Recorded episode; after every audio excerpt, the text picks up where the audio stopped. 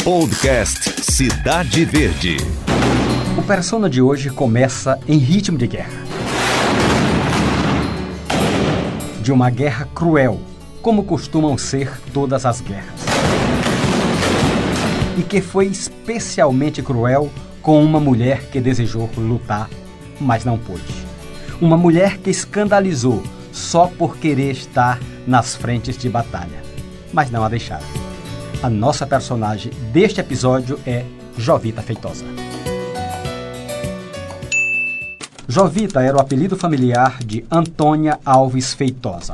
Ela nasceu em 8 de março de 1848, no povoado Brejo Seco, local hoje situado no município cearense de Tauá. Mas ela entra para a história no Piauí, onde se tornou voluntária da pátria na Guerra do Paraguai. Morreu no Rio de Janeiro em outubro de 1867, entre sonhos interrompidos e amores frustrados. A vida de Jovita nunca foi fácil.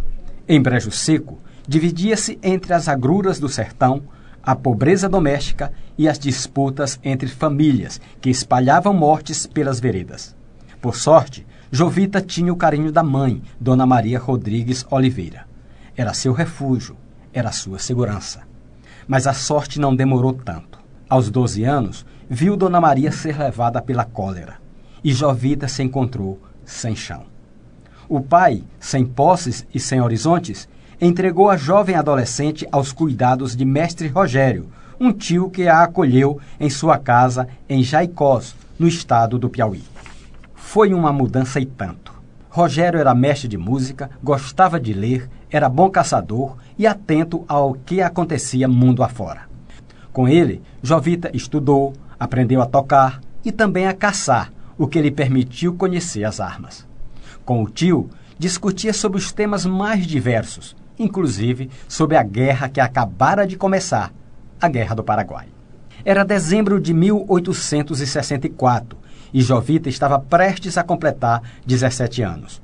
Ela tinha o carinho e o apoio do tio. Rogério tem muita importância na vida da jovem. A professora Kelma Matos escreveu um livro sobre Jovita. Em entrevista à TV Assembleia do Ceará, Kelma fala da importância do tio na vida da moça. Naquela época, as mulheres elas não tinham direito a estudar, não frequentavam escola, elas eram muito voltadas para a questão dos afazeres domésticos. A Jovita ela se diferenciou porque indo morar com esse seu tio, ele começa a ensinar para ela ler, escrever, começa a ensinar também a Jovita a caçar, portanto ela aprende a atirar e a tocar. Ele era maestro de uma banda local e a costurar também. Então ela, ela tem, vai ter uma educação diferenciada. E ele, e ele gosta muito de política e ele vai sempre numa barbearia onde ele tem acesso ao Jornal do Comércio. E ele passa a discutir com o Jovi também muito sobre essa, as questões do que está acontecendo no Brasil naquela época. Então, a partir daí, a, a vida da, da Jovita ela se diferencia tanto das mulheres da, daquele período, principalmente das adolescentes, totalmente diferente da vida de Jovita, é, quanto também ela vai ter perspectivas da vida dela totalmente diferenciadas da dos dois irmãos dela que ficam com o pai dela numa miséria terrível no Ceará. Bem diferente das mocinhas da época, Jovita tinha pensamentos mais livres e sabia o que acontecia ao seu redor. Sabia que o Paraguai havia invadido a província do Mato Grosso, as informações da guerra também falavam de atrocidades cometidas contra mulheres brasileiras. Aquilo foi o suficiente para acender a chama da luta. O Império havia criado no início de 1865 o Corpo de Voluntários da Pátria. Jovita decidiu que queria participar do grupo. Queria ir para a guerra, mas não como cozinheira ou enfermeira, lugar normalmente destinado às mulheres. Queria ir como soldado, como guerreira. Mas havia um obstáculo: não havia mulheres alistadas como soldado. A solução foi fazer-se passar por homem. Se o preço da luta era esse, decidiu pagar o preço. A professora Kelma Matos fala mais um pouco dessa decisão de Jovita de alistar-se no Corpo de Voluntários da Pátria. Jovita, na época com 17 anos, resolveu que queria ir para a guerra. Só que naquela época não se aceitavam mulheres para ir para a guerra. Mas ela sabendo daquela guerra, ela não disse para o tio que queria ir, mas ela cortou os cabelos dela com a faca, vestiu as roupas do tio, passou na, na barbearia, juntou-se aos voluntários que seguiam para a cidade de Teresina, andou 70 léguas e foi se alistar como voluntário. Em Teresina, Jovita se alistou no segundo batalhão de voluntários, usando o nome Antônio Alves Feitosa. Já com a vaga assegurada, saiu pela cidade, mas em toda parte há sempre alguém que está a olhar mais a vida alheia que a própria vida.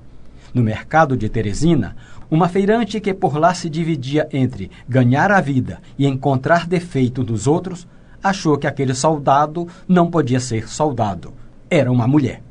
E a feirante avançou sobre Jovita, na intenção de arrancar suas vestes e revelar a verdade. A confusão acabou na delegacia, onde a guerreira revelou o que de fato era: uma mulher. Mas foi logo avisando: uma mulher disposta à luta, que queria ir para a guerra, para a frente das batalhas. Tinha credenciais, inclusive sabia atirar, e atirar muito bem. O caso terminou nas mãos do governador da província do Piauí, Franklin Doria. Para a surpresa de todos, o governador mandou fazer a inscrição de uma mulher como soldado, Jovita. Franklin Doria foi duramente criticado por sua decisão. Mas a partir daquele momento, Jovita passaria a ser identificada como a voluntária do Piauí, ou simplesmente a voluntária da pátria. A farda de segundo sargento seguiria cobrindo o corpo de Jovita até o Rio de Janeiro. Era uma novidade que despertou a atenção do Brasil inteiro. Jovita saiu de Teresina no dia 10 de agosto de 1865. Seguiu primeiro para Parnaíba, onde pegou o vapor Gurupi até São Luís. De lá tomou um vapor maior, o Tocantins, que a levaria até o Rio de Janeiro. Nas escalas em São Luís, cidade de Paraíba e Recife, recebeu festas, homenagens e versos inspirados na bravura da mulher. Desembarcou no Rio de Janeiro em 9 de setembro, cercada de expectativas e da curiosidade da população. No coração de Jovita pulsava o sonho de lutar em nome da pátria. Os jornais deram destaque à voluntária do Piauí. Aqui e acolá, algum preconceito brotava em um articulista que teimava em dizer que a figura da mulher não combinava com a luta. Mas, em geral, era tratada como heroína desde que deixara Teresina. As fotos da voluntária do Piauí eram vendidas como souvenir, merecendo anúncios nos jornais. Jovita, no entanto, não contava em ter seus sonhos desfeitos. Uma semana após desembarcar no Rio, seu pedido de engajamento no exército foi negado. Ainda recorreu ao ministro da Guerra, José Antônio Saraiva. Ele confirmou a negativa. Fora isso, o exército ofereceu a possibilidade de Jovita ir para a guerra, para ficar na retaguarda. Se quisesse, podia ser enfermeira. Soldado, não.